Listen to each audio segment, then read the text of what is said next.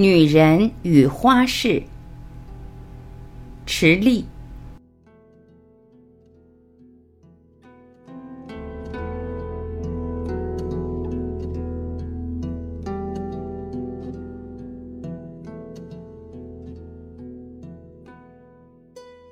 情人节这天，我有一个约会，是记者采访。女记者迟到了。夜色中，他小跑过来，跌跌撞撞，包里露出半个巧克力盒子，手里握了一束不怎么精神的红玫瑰。对不起，对不起。女记者连声道歉，从包里掏出录音机，赶紧进入工作状态，随手将玫瑰扔在一边。采访很快结束，女记者临走时忘记了玫瑰，我提醒她：“你的花。”女记者斜着肩匆匆离去，大声应答：“不要了，不要了。”不知哪位多情人的红玫瑰落在了我的手里，我却不忍就这样把鲜花扔掉。我整理了玫瑰的枝叶，找饭店要了一只玻璃花瓶，将它们用水养好，就摆在饭店经理扩大的工作台上了。第二天，玫瑰精神十足。在饭店迎来送往，是一副比在情人节还要适得其所的姿态。我出入饭店大门都要看他一眼，大堂经理也与我会意，眼里笑意盈盈。女记者生的还算标致，可是对待玫瑰的草率和马虎，透出焦躁与干巴之气，成了她形象的败笔。我朋友的女儿，博士学位。他找我讨一盆茉莉，讨要时夸张的喜欢了一番，后来茉莉便枯萎在窗台上了。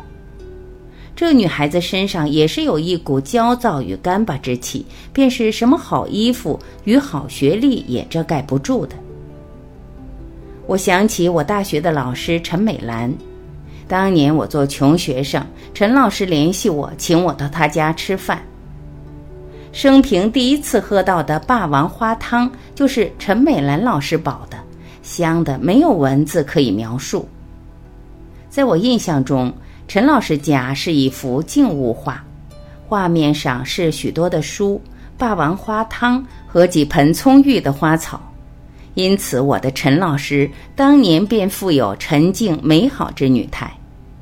后来因学问与人品愈好，被尊称为先生。鬓角有了白发，端的还是一位美人先生。我常默默想念他。对于女人，小到一盆掌上植物，也可算得花事。女人于花事是不可以忽略潦草的。是否养花弄草，那还是太具体的情节，自便便罢。只是说与花草的知觉、敏感、亲近、吝惜与爱护，那就见得女子性情了。天然如乡间的灵性女子，清早出门，经过篱笆，随手采一朵栀子花戴在身上，顿时便娇俏可爱起来。观音菩萨手里时常也是要捻一条柳枝的。寺庙里焚香，必定是阿兰若香，最幽静典雅。花事不仅仅是一种形式，它与有没有时间无关，与有没有金钱无关。尽管它也是物质的，却不属于物质世界，它只是与美有关。那是一种生命本源之美，是大自然与女人的密语，永远的密语。